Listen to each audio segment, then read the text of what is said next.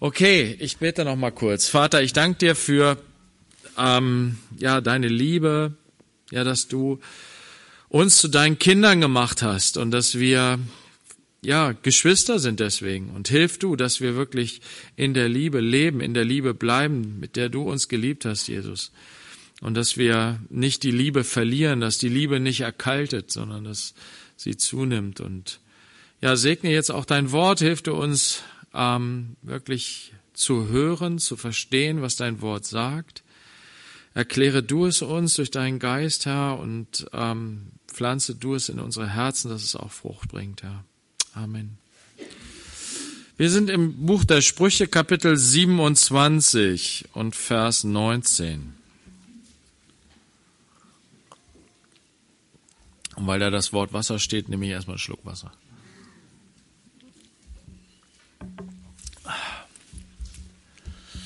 Ähm.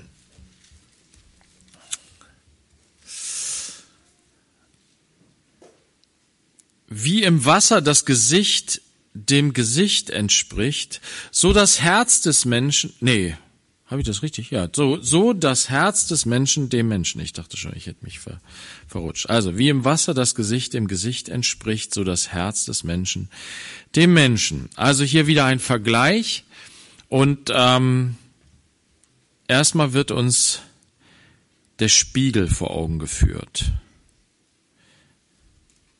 Damals gab es ja nicht solche Spiegel, wie es jetzt heute gibt. Ähm, die Spiegel waren eher matt, ähm, vielleicht aus Metall oder so.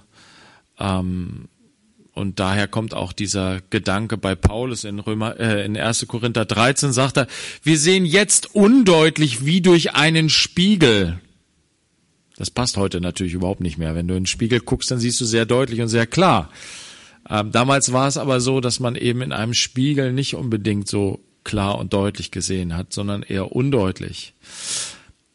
Aber es gab natürlich, es gab natürliche Spiegel auch damals schon. Wenn du so einen Teich hattest, wo du eine glatte Oberf äh, Wasseroberfläche hattest, da kannst du sehr genau, manchmal ist das ja so, ne? Dann sind die Lichtverhältnisse so, dann, dann äh, kommst du an so einer Wasserfläche vorbei und das sieht so cool aus, weil es wirklich wie so ein Spiegel ist, ne? Die, die Luft, die, die Wolken, ne? Herrlicher Sonnenstrahl vielleicht und dann siehst du die Wolken und du siehst sie ganz genau dort in, in ne? Und es sieht so aus, als ob das tatsächlich ineinander übergeht vielleicht, wenn der Horizont dann auch noch die Wasserfläche ist. Und so sagt Salomo, ja, wenn du dein Gesicht betrachten willst, dann schaust du eben in dieses Wasser und dann siehst du dein Gesicht, so wie es wirklich ist. Da siehst du alle Flecken und Runzeln. Na, das ist nicht schön gefärbt. Das ist so, wie es ist. Na, du siehst es. Und dann zieht er den Vergleich und sagt, ja, wie ist es mit dem Menschen?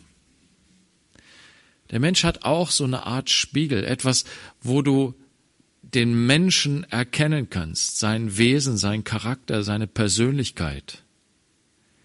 Das ist sein Herz, sagt Salomo. Und dieses Wort Herz bedeutet natürlich nicht der Muskel, der hier drinnen schlägt und pulsiert.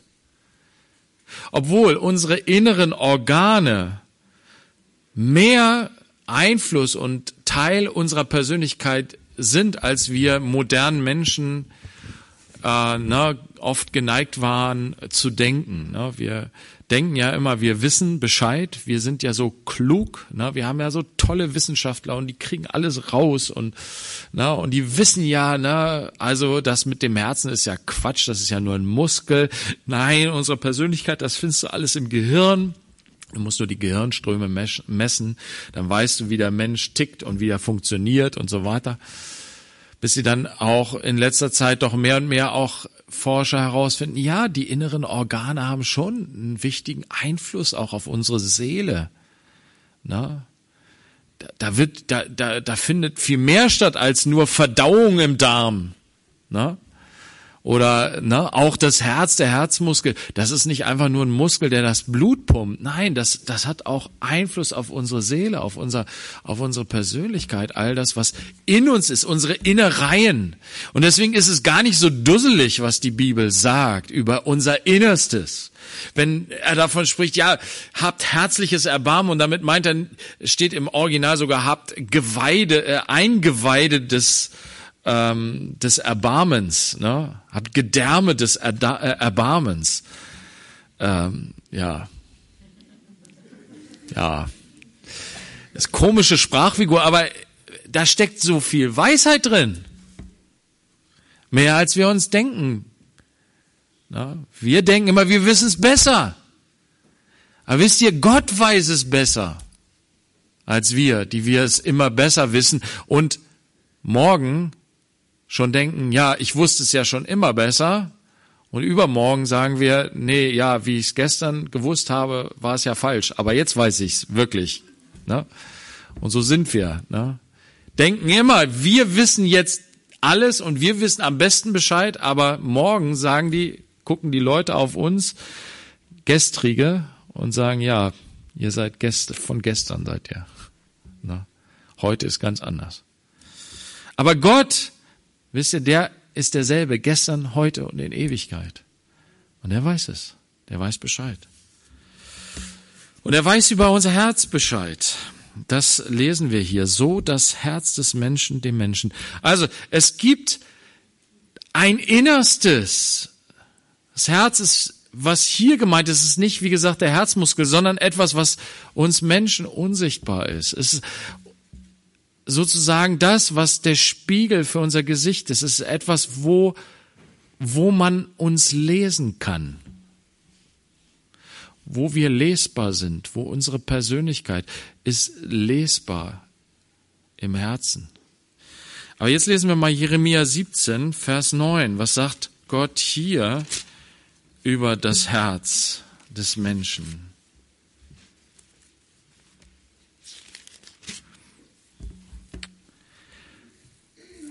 Trügerisch ist das Herz.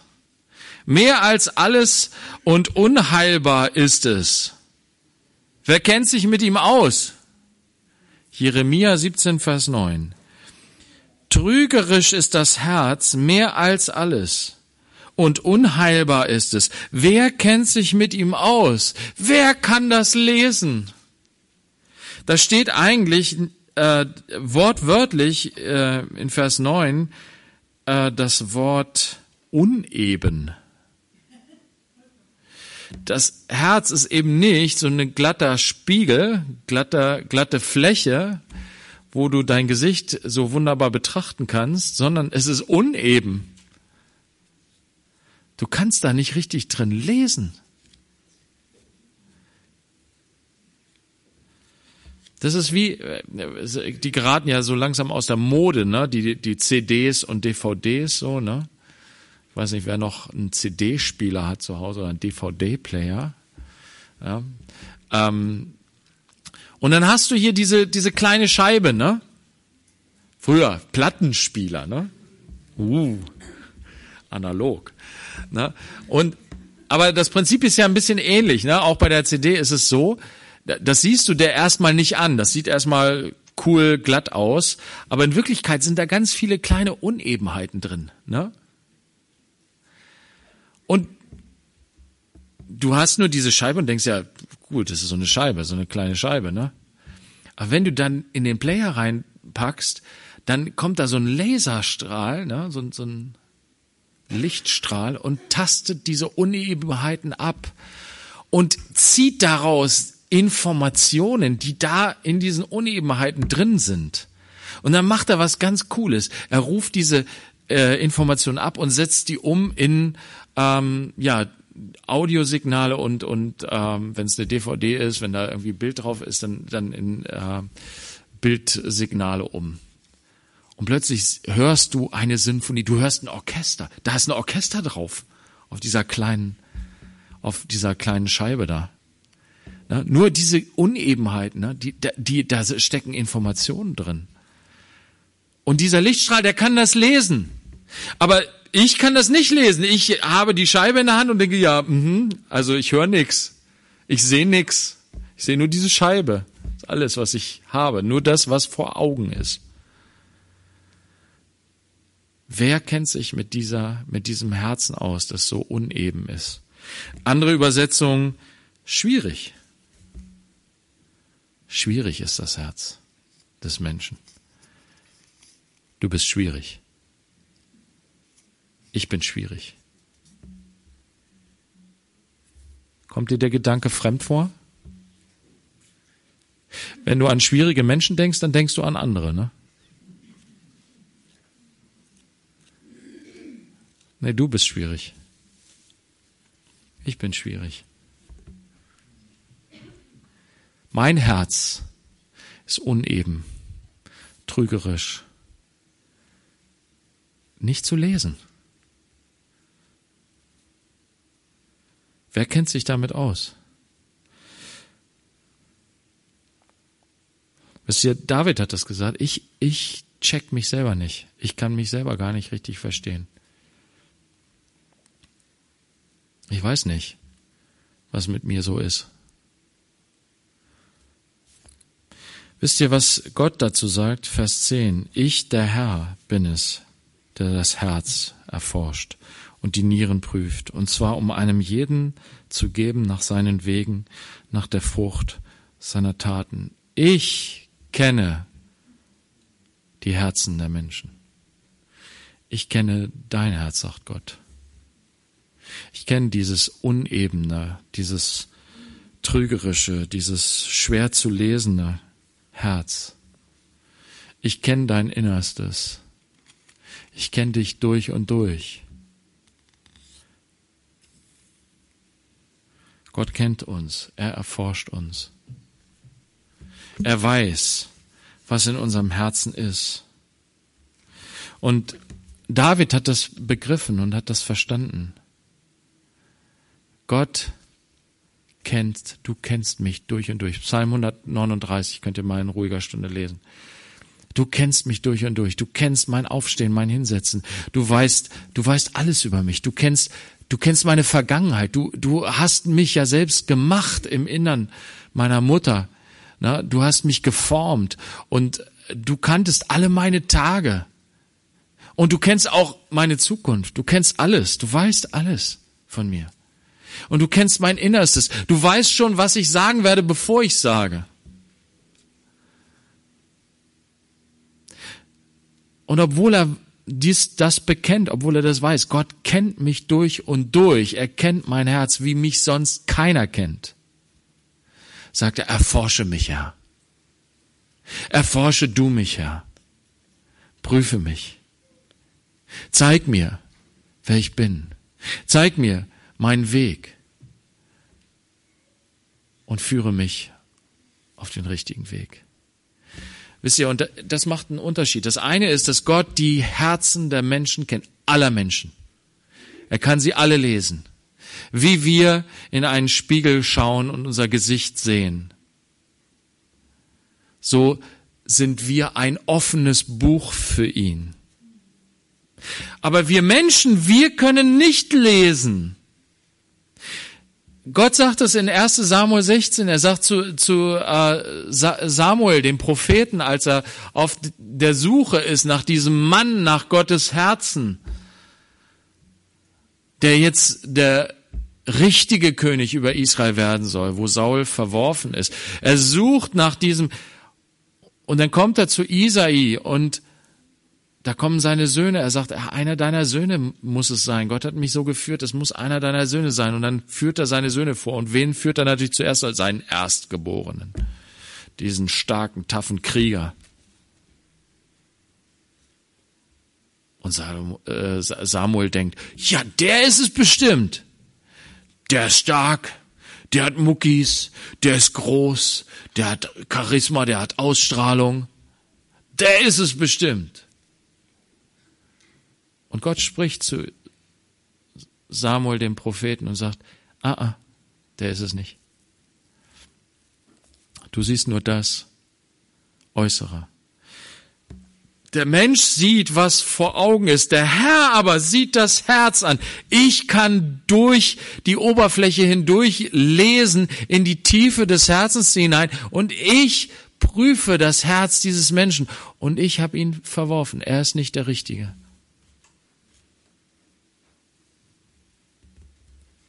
Ich bin der Herr. Ich erforsche das Herz. Wisst ihr, und deswegen lehrt uns Gott überall, hey, richte nicht. Du richtest nämlich nur nach dem, was du vor Augen hast, was du siehst. Gott ist der Richter. Er kennt das Herz eines jeden Menschen. Spiel dich nicht so auf. Denk nicht, was weiß ich davon, was du weißt über andere. Du siehst nur das Äußere, du siehst nur die Oberfläche. Aber Gott sieht ins Herz. Er ist ein Gott der Tiefe. Wir gehen zurück zu den Sprüchen.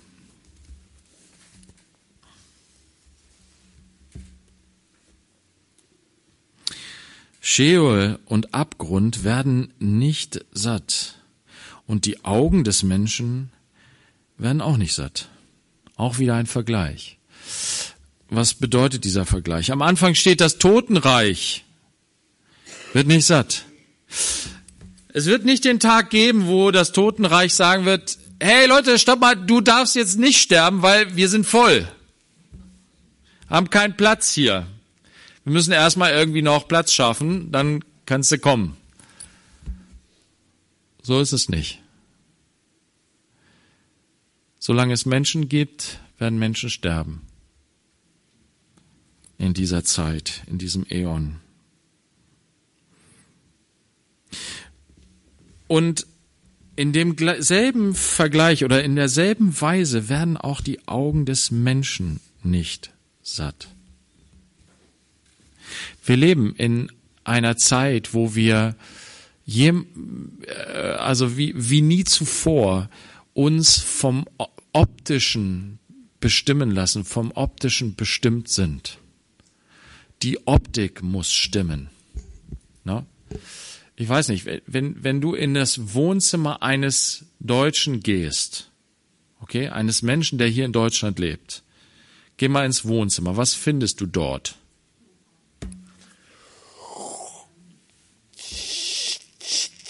Schwarz, ne? Schwarz. Ihr wisst alle, ne? Der Hausaltar. Da steht da. Und ähm, bei einigen ist er nie schwarz, bei anderen ist er schon meistens oder öfter mal schwarz, aber dann seine volle Wirkung entfaltet er, wenn du ihn anstellst, ne? Und dann die schönen Bilder kommen. Ne? Selbst der Bildschirmschoner ist schon schön, das ist ein Ereignis, ne? Den kannst du laufen lassen und kannst, bist dabei gut unterhalten, ne? Immer wieder neues Bild, immer wieder neues Bild. Schön. Oh, ist das schön. Oh, schön, ne? Wir, wir, wir leben in einer Zeit, wo die Menschen, die haben begriffen, ne? Wir sind Augenwesen. Ne? Das Optische hat so einen starken Einfluss auf unser Leben. Das haben die Leute verstanden, die ähm, etwas verkaufen wollen. Sie wissen, wir müssen Plakate, wir müssen überall plakatieren. Die Leute müssen das sehen, was sie kaufen sollen. Sonst kaufen sie es nicht. Und sie müssen es schön sehen. Man muss es schön machen. Und man muss immer wieder das wechseln. Du kannst nicht 20, äh, 30 Jahre dasselbe Plakat aushängen. Das geht nicht. Du brauchst immer wieder neues Design, neues Design, neues Design, neues Design. Warum? Die Augen werden nicht satt. Du brauchst immer wieder neuen Reiz. Immer wieder neuen Reiz. Und dann kriegst du ein neues Gerät und ein neues Gerät. Und dann hast du wieder eine neue App. Und dann hast du wieder mehr Bilder und noch mehr Bilder und noch mehr Bilder. Und noch mehr Videos und noch mehr Bilder und noch mehr Bilder. Und bist immer noch nicht satt. Hast du immer noch nicht satt geguckt? Reicht immer noch nicht. Warum? Weil wir an der Oberfläche bleiben. Weil wir unsere Befriedigung in der Oberfläche suchen. Die Oberfläche kann uns aber nicht satt machen. Und das ist unser Zustand als Menschen, als gefallene, sündige Wesen. Das sehen wir in 1. Mose Kapitel 3, Vers 6.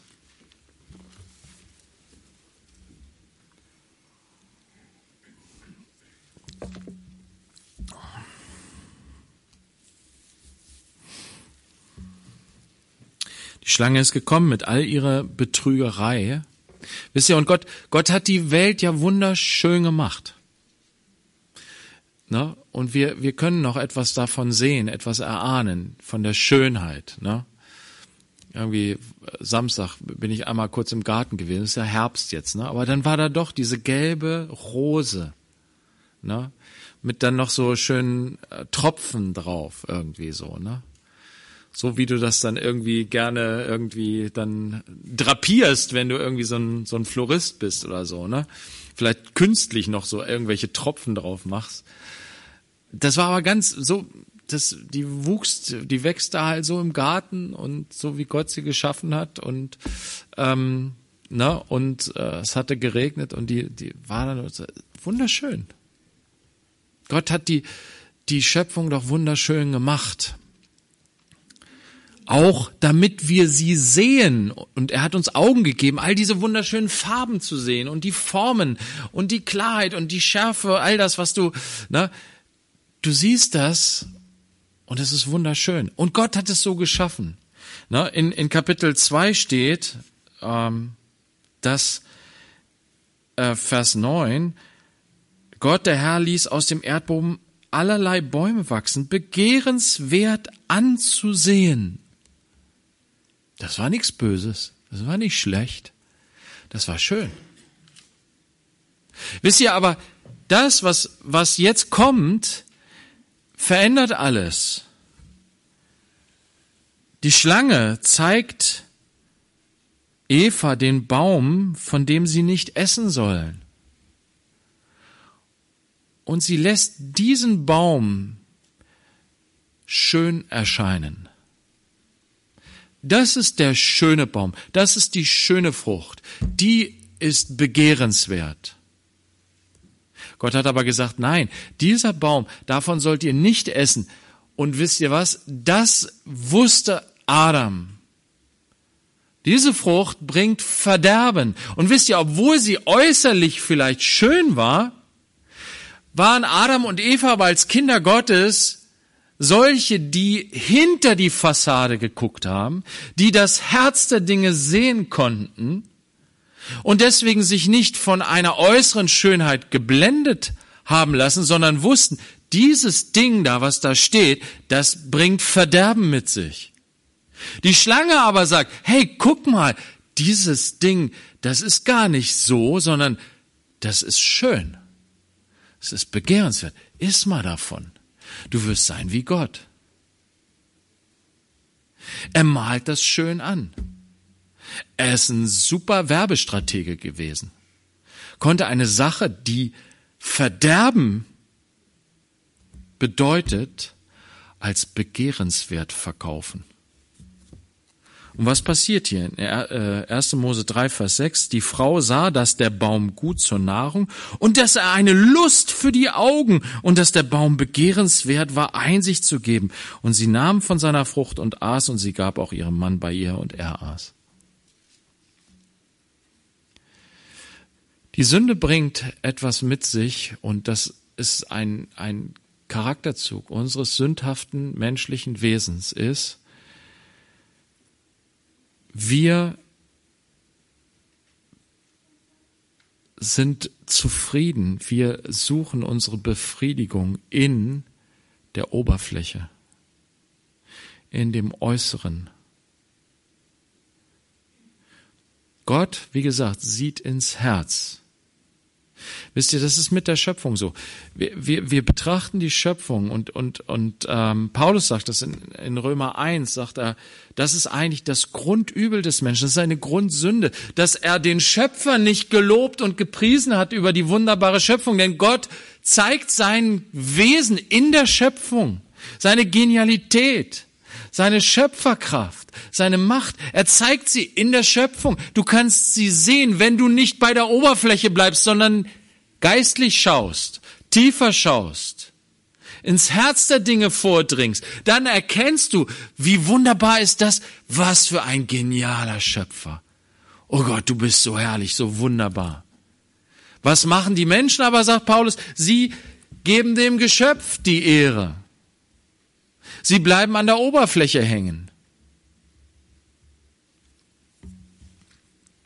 Das ist also das Grundübel. Und ähm, wir lesen in 1. Johannes, im ersten Johannesbrief Kapitel 2 ähm, geht Johannes auf diesen, auf den Sündenfall ein und sagt uns, den Kindern Gottes, die von Gott herausgeliebt wurden aus dieser Oberflächlichkeit, aus unserem sündhaften Wesen in 1. Johannes 2, Vers 15. Liebt nicht die Welt noch was in der Welt ist. 1. Johannes 2, Vers 15. Liebt nicht die Welt noch was in der Welt ist. Wenn jemand die Welt liebt, ist die Liebe des Vaters nicht in ihm. Denn alles, was in der Welt ist, die Begierde des Fleisches und die Begierde der Augen und der Hochmut des Lebens, ist nicht vom Vater, sondern ist von der Welt. Und die Welt vergeht und ihre Begierde, wer aber den Willen Gottes tut, bleibt in Ewigkeit. Wisst ihr, das ist das Grundübel, dass wir Menschen in unserer Sündhaftigkeit unser Begehren richten auf die Dinge, die vergänglich sind. Und erhoffen uns davon Befriedigung. Erhoffen uns davon Erfüllung von den Dingen.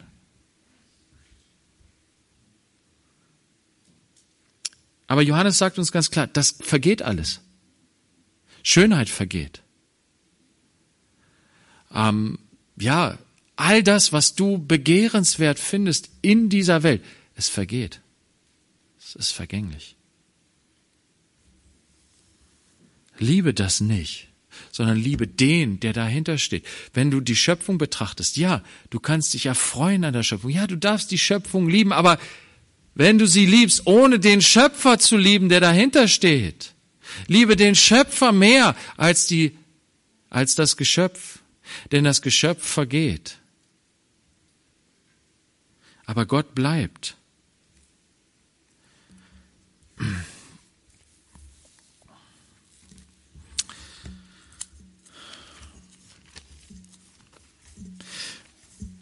Die Sünde des Menschen besteht darin, dass er oberflächlich ist.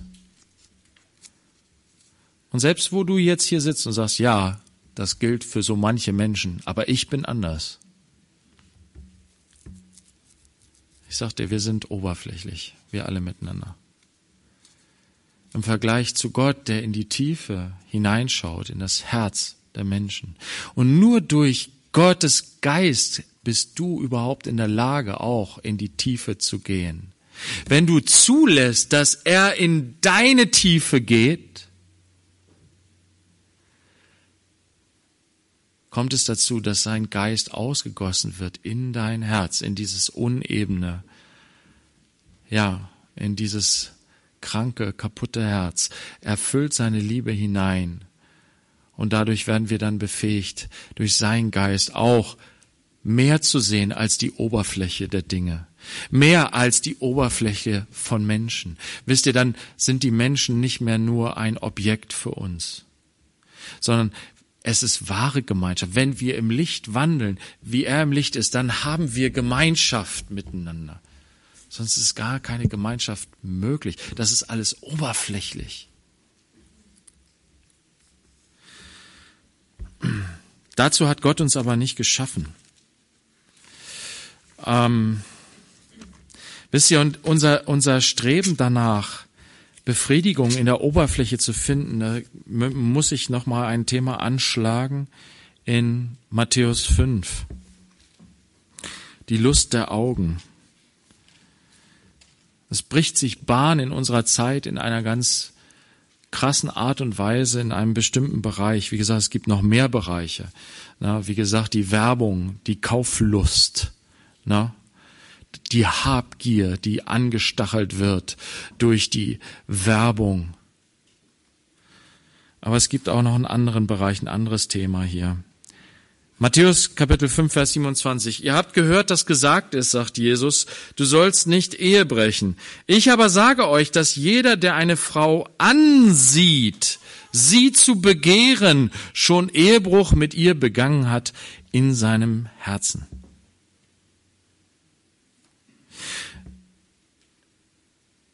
Jesus spricht hier von der bösen Begierde.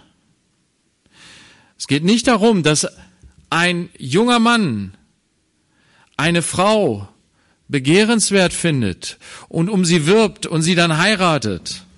Darum geht's hier nicht. Sondern es geht um die böse Begierde des Herzens,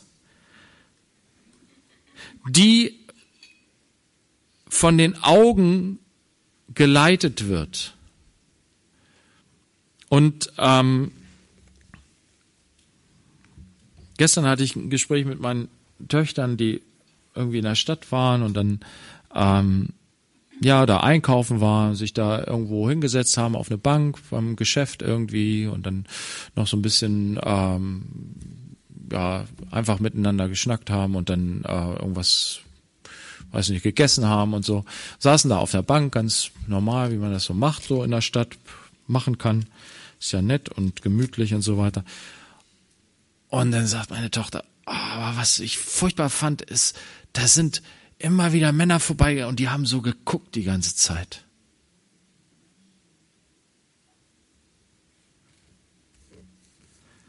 Ich weiß nicht, es ist wahrscheinlich einige Frauen hier, die das so kennen und erlebt haben.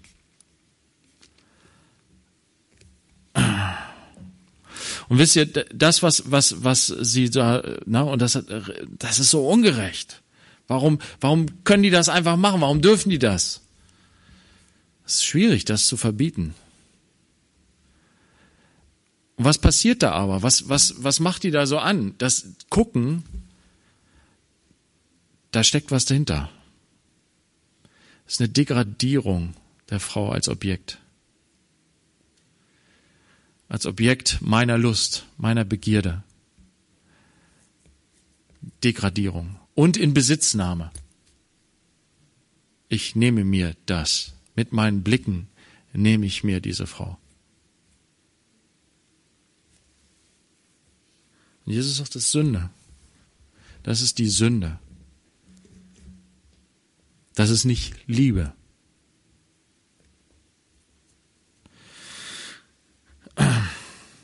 Und was sagt Jesus dann dazu? Wenn aber dein rechtes Auge dir Anstoß zur Sünde gibt, so reiß es aus und wirf es von dir, denn es ist dir besser, dass eins deiner Glieder umkommt und nicht dein ganzer Leib in die Hölle geworfen wird.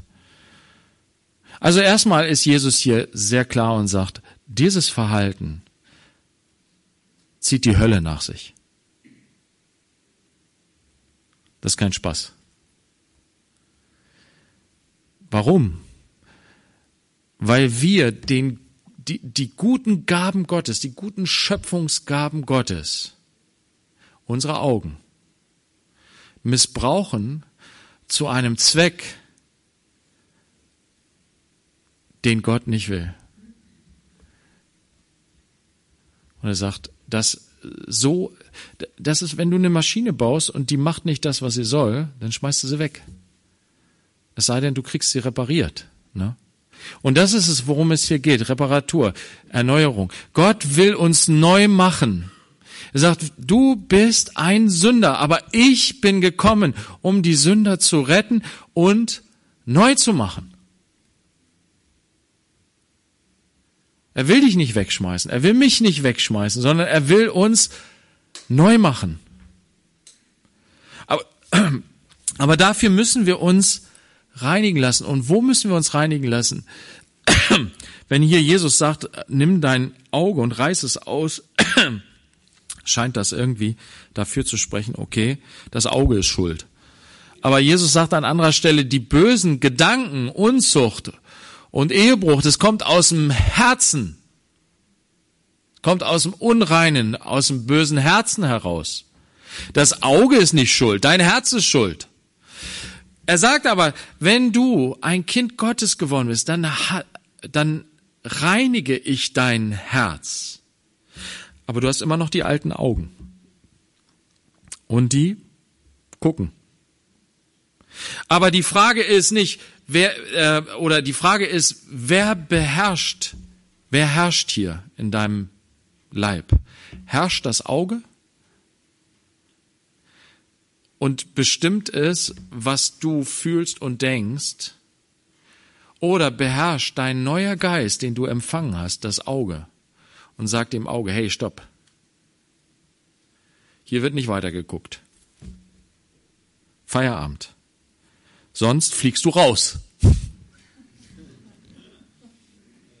Na? Und das ist es. Na? Wir müssen unseren eigenen Augen, als Kinder Gottes, müssen wir unseren eigenen Augen Einheit gebieten. Und durch den Geist Gottes haben wir die Kraft und Vollmacht dazu. Wir sind nicht Sklaven unserer Begierde. Wir sind nicht Sklaven unserer Augen, sondern durch Gottes Geist kannst du über die Augen herrschen. Und Gott will das. Gott will, dass du da rauskommst, dass du frei wirst davon, dass du Frauen degradierst zu Objekten deiner Lust.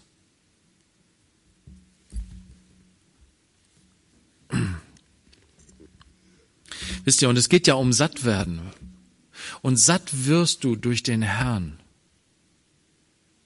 Satt wirst du durch die Wege des Herrn.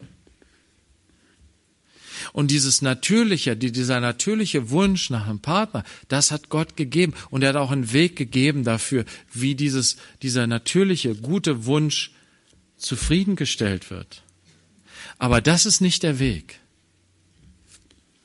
sondern das stumpft dich ab. Das macht dein Herz hart und dadurch wirst du kalt und lieblos. Und da kann bestimmt so mancher einer hier, der hier sitzt, ein Lied von singen, was der übermäßige, ähm, der, übermäßige Pornokonsum mit seinem Leben gemacht hat. Es gibt ein starkes Zeugnis von, es gibt so eine, so eine Reihe von Idea, Königskinder heißt es, glaube ich, äh, so eine ähm, Videoreihe äh, wo Leute Zeugnis geben. Und da gibt es auch so ein Ehepaar, wo der Mann über zehn Jahre in Pornografie-Sucht gefangen war. Was das mit seinem Leben gemacht hat. Na? Wie ihn das abgestumpft hat. Und wie er dann aber Gott sei Dank mit Gottes Hilfe frei geworden ist. Und wisst ihr, der erste Schritt ist wirklich in die Seelsorge zu, zu gehen. Bekenne deine Sünde bekennt einander die Sünden und betet füreinander, dass ihr gerettet werdet, dass ihr geheilt werdet. Na, du wirst es alleine nicht schaffen. Aber Gott streckt seine Hand aus und will dich retten, will dir helfen daraus, dass du nicht mehr ein Sklave bist, sondern ein freier Mensch. Sprüche, zurück zu Sprüche.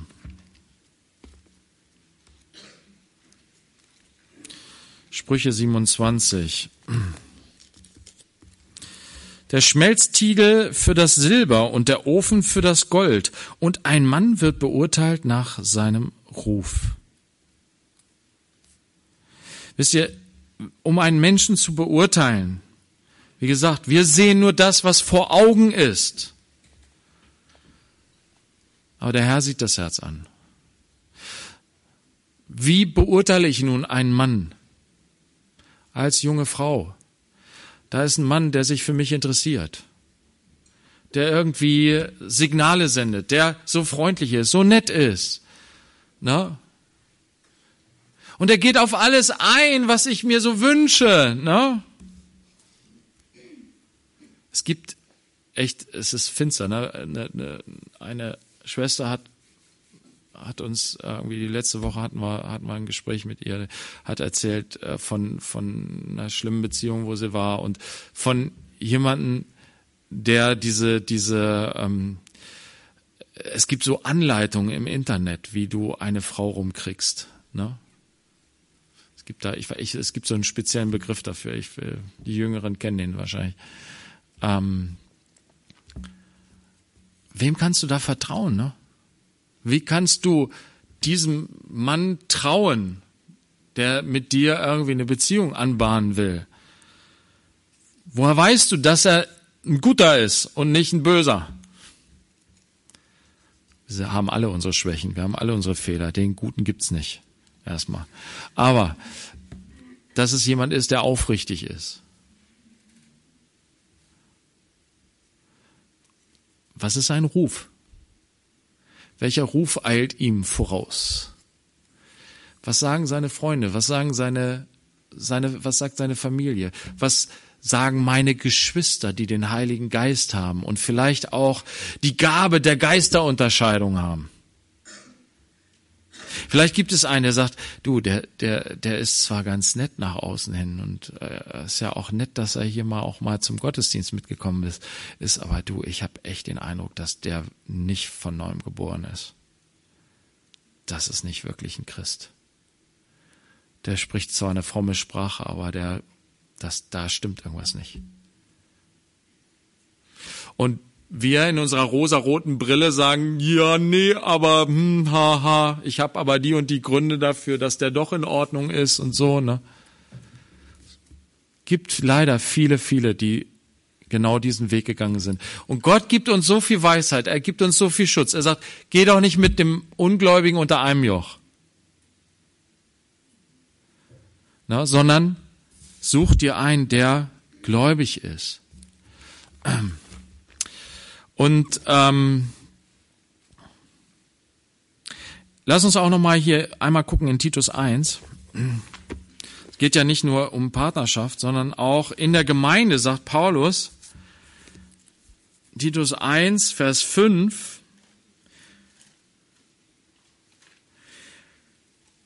Deswegen ließ ich dich in Kreta zurück, damit du, was noch mangelte, in Ordnung bringen und in jeder Stadt Älteste einsetzen solltest, wie ich dir geboten hatte. Wenn jemand untadelig ist, Mann einer Frau, gläubige Kinder hat, die nicht ein, eines ausschweifenden Lebens beschuldigt oder aufsässig sind. Denn der Aufseher muss untadelig sein. Was heißt jetzt dieses untadelig? Das heißt, das ist jemand, der keine, äh, der nicht anklagbar ist. Also in einem gewissen Sinne bedeutet es, der ein gutes polizeiliches Führungszeugnis hat. Okay? Aber natürlich noch mehr als das. Nein, das ist jemanden, dem du nichts vorwerfen kannst. Das heißt nicht, dass der perfekt sein muss, ohne Sünde. Aber wenn er sündigt, dann sind die, lebt er im Licht, er wandelt im Licht. Die Dinge sind nicht verborgen. Er kehrt davon um, er ist ein bußfertiger Mann. Einer, der bereit ist, umzukehren, der sich was sagen lässt. Das ist ein untadeliger Mann, der einen guten Ruf hat. Und solch ein Mann soll in der Gemeinde Verantwortung tragen. Nicht einer, der gut aussieht, nicht einer, der äh, Charisma hat, nicht einer, der besonders begabt ist, nicht einer, der gut die anderen manipulieren kann, nicht einer, der sich gut durchsetzen kann, sondern einer, der untadelig ist. Das ist Gott wichtig. Nicht unsere Maßstäbe, nicht unsere Oberflächenmaßstäbe, sondern das Herz sieht Gott an. Nein, den habe ich nicht verworfen. Du siehst, was vor Augen ist. Der Herr sieht aufs Herz. Ich habe mir David erwählt.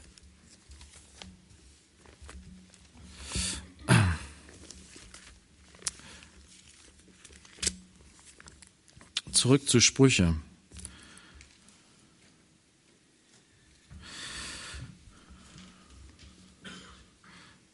Vers 22. Zerstießest du den Narren mit dem Stößel im Mörser, mitten unter den Sandkörnern, so würde seine Narrheit doch nicht von ihm weichen. Uh, das ist ja Folter, ne, wenn du dir das vorstellst. Ne? Nee, ich hör nicht auf. Gutes Beispiel ist der Pharao ne, in der Geschichte von Auszug aus Ägypten. Ne? Gott hat ihn wirklich mit dem Mörser. Ne? Und die schlimmste Plage.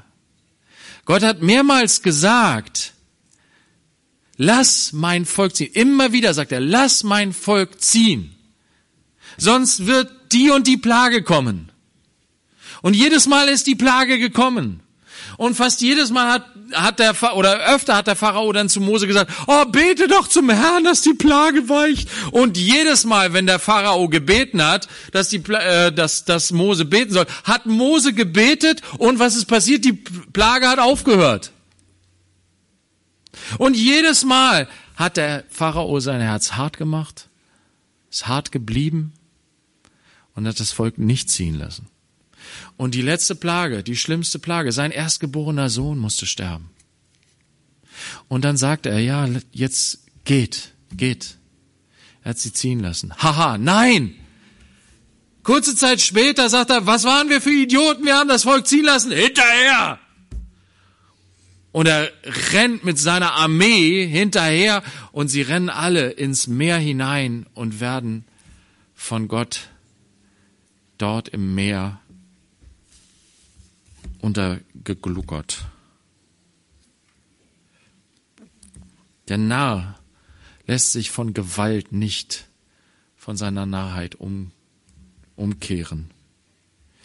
Nein, durch äußere Gewalt kannst du ein Herz nicht bekehren. Und Umkehr geschieht im Herzen. Und was bringt uns zur Umkehr? Was bringt uns zur Buße? Weißt du nicht, dass die Güte Gottes dich zur Umkehr treibt? Das ist das Evangelium, was ausgeht, was die Kraft Gottes ist, die Menschen rettet, alle, die daran glauben. Und in dem Evangelium sagt uns Gott, weißt du was? Da gibt es einen, der hat sich von dem Stößel im Mörser mit Sandkörnern zerstoßen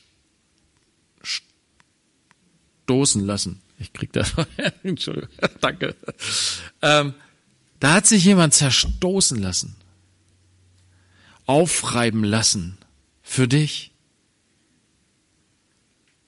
Dein König, er hat sich am Kreuz für dich hingegeben, damit du Leben hast. Komm, Komm zurück, lass dich versöhnen mit Gott. Und so haben Menschen bis heute Heilung und Rettung gefunden im Evangelium, darin, dass Jesus für unsere Sünden gekreuzigt wurde. Das ist der Weg, wie Gott unsere Herzen reinigt und unsere Herzen neu macht und uns zur Umkehr bringt und uns von unserer Nahheit befreit. Ganz kurz noch die letzten Verse hier. Kümmere dich sorgfältig um das Aussehen deiner Schafe, richte deine Aufmerksamkeit auf die Herden, denn nicht ewig reicht der Vorrat und wird etwa eine Krone von Generation zu Generation. Ist das Heu geerntet und erscheint frisches Gras und sind eingesammelt die Kräuter der Berge, dann gibt es Lämmer zu deiner Bekleidung und Böcke als Kaufpreis für ein Feld und genug Ziegenmilch ist da zu deiner Nahrung, zur Nahrung deines Hauses und Lebensunterhalt für deine Mägde. Wen interessiert das heute? Wer von uns hat denn noch Herden? Schafe. Hast du Schafe? Hast du Kühe? Ja, hast du. Du gehst in den Laden und kaufst dir deine Milch. Von wem ist diese Milch? Von deiner Kuh. Ist aber nicht meine Kuh. Gehört mir nicht aber du trinkst von ihrer Milch. Ja, du hast Anteil an der Kuh eines anderen. Der gibt dir Anteil daran. Gegen Geld. Wie geht's der Kuh? Weißt du das? Was sagt Gott hier? Kümmere dich sorgfältig um das Aussehen deiner Schafe. Richte deine Aufmerksamkeit auf die Herden. Es ist Gott egal, was mit unseren Tieren ist in Deutschland. Hühnerfarmen, Rinderfarmen, Schweinefarmen. Ist es Gott egal? Nein. Kümmere dich, dass es ihnen gut geht. Warum? Weil es dir dann selber gut geht. Weil du selber davon Segen hast. Und wenn du es nicht machst, so wie wir es machen in unserer industriellen Tierhaltung, wo wir die Tiere degradieren zu Sachen, zu Schle Fleischlieferanten, Milchlieferanten. Na, wir wollen ja am liebsten eigentlich eine Milchmaschine haben. Und so haben wir die Tiere gezüchtet, dass sie Milchmaschinen sind. Das ist übel, was wir Menschen machen. Unserer Sündhaftigkeit. Ich lese nur, was in der Bibel steht. Es tut mir leid, wenn es einige vielleicht schwerfällt. Aber denk drüber nach. Du kannst vielleicht deine Schlüsse daraus ziehen. Ich möchte noch was anderes betonen hier. Es geht Gott nicht nur um die Tiere, es geht ihm noch mehr um uns Menschen. Und weißt du, du bist ein Hirte. Weißt du das? Jesus hat Petrus am See begegnet, ist ihm begegnet. Er, er hat Jesus dreimal verleugnet. Er hat ihn gesehen als den Auferstandenen, ist zum Glauben gekommen, aber ist mit den Jungs irgendwie nach Galiläa gezogen, wusste nicht so recht, Mensch, wie machen wir, was machen wir jetzt? Oh, ich weiß auch nicht. Lass uns mal fischen gehen, das ist das, was ich kann. Er war Fischer. Und dann ist Jesus dort aufgekreuzt, der Auferstandene, und hat die Fischer gerufen, die nichts gefangen haben. In ihrer ganzen Fähigkeit, Fische zu fangen, völlig versagt. Versager von oben bis unten. Selbst in ihrer Profession versagt. Ah. Dann ruft er sie und sagt, hey, ich habe Frühstück für euch. Er ist so lieb, er ist so gnädig, er ist so gütig, er segnet uns dennoch. Und dann ruft er sich den Petrus, Simon Petrus, und sagt, hey Simon, wie ist es? Liebst du mich mehr als die anderen? Hast du begriffen, dass das, was dein Herz wirklich, deine Sehnsucht wirklich stillt, das, was dein Leben wirklich erfüllt, ist nicht die Fischerei, ist nicht irgendwie die Großmauligkeit, die du immer so an den Tag legst, ist nicht irgendwie eine Position, der Größte zu sein unter den Jüngern, sondern bin ich dein Ein und alles? So sollte es sein. Und Petrus sagt, ja, Herr, du weißt ja, dass ich dich lieb habe. Na, und die griechischen Worte zeigen eigentlich eine Unterscheidung darin. Ne? Ähm, und dann fragt er ihn, na, und dann sagt er, weide meine Lämmer. Und dann sagt er, nochmal, Petrus, liebst du mich? Er sagt schon gar nicht mehr mehr als diese, sondern er sagt nur, liebst du mich? Sagt, ja Herr, du weißt doch alles. Du weißt, dass ich dich lieb habe. Dann hüte meine Schafe. Petrus, sag mal, hast du mich lieb? Und dann wurde Petrus traurig, weil er merkte irgendwie diese ganzen Fragen. Jesus geht in die Tiefe, er geht in mein Herz rein und er zeigt mir auf, dass meine Liebe so schwach ist zu ihm, so unvollkommen. Und noch nicht mal die, die Sache, ob ich ihn lieb habe, ist so klar für ihn. Ja, Herr, du, du weißt alles, sagt er. Du weißt, dass ich dich lieb habe. Dann weide meine und hüte meine Lämmer. Und wisst ihr, es geht darum, Petrus ist so unvollkommen und so schwach. Aber Jesus sucht ihn und sucht sein Herz und sagt, das ist das, worauf es mir ankommt, dass du mich liebst. Und wenn du mich liebst, dann tu mir einen Gefallen. Dann zeig deine Liebe darin, dass du dich um die kümmerst, die dir anvertraut sind. Dass du die fütterst, dass du sie stärkst, ermutigst, auferbaust, im Glauben stärkst, sie schützt und bewahrst. Kümmer dich um die Kleinen, kümmer dich um die Schafe, um die Frauen, um die Kinder. Kümmer dich um meine Schafe, meine Lämmer. Und so hat Petrus das auch dann später verstanden und damit schließe ich jetzt 1. Petrus 5. Ah, schon so spät. 1. Petrus 5 sagt Petrus, die Ältesten unter euch nun ermahne ich, der Mitälteste und Zeuge der Leiden des Christus und auch Teilhaber der Herrlichkeit, die offenbart werden soll. Hütet die Herde Gottes, die bei euch ist, nicht aus Zwang, sondern freiwillig, gottgemäß, auch nicht aus schändlicher Gewinnsucht, sondern bereitwillig, nicht als die, die über ihren Bereich herrschen, sondern indem ihr Vorbilder der Herde werdet. Und wenn der Oberhirte offenbar geworden ist, so werdet ihr den unverwelklichen Siegeskranz der Herrlichkeit empfangen. Ja, das ist natürlich an die Ältesten gerichtet, doch nicht an mich. Doch, doch an mich, aber nicht an dich. aber Geschwister, ich bin überzeugt, dass, dass Gott möchte, dass wir alle mitarbeiten in dem Dienst, dem Hirtendienst Gottes. Er ist der Hirte, er ist der gute Hirte, er hat sein Leben gelassen für uns Schafe alle. Aber er ruft uns, kümmer dich um die Kleinen, die Kleinen im Glauben, die Schwachen, deine Kinder, deine Enkelkinder, deine Nachbarn.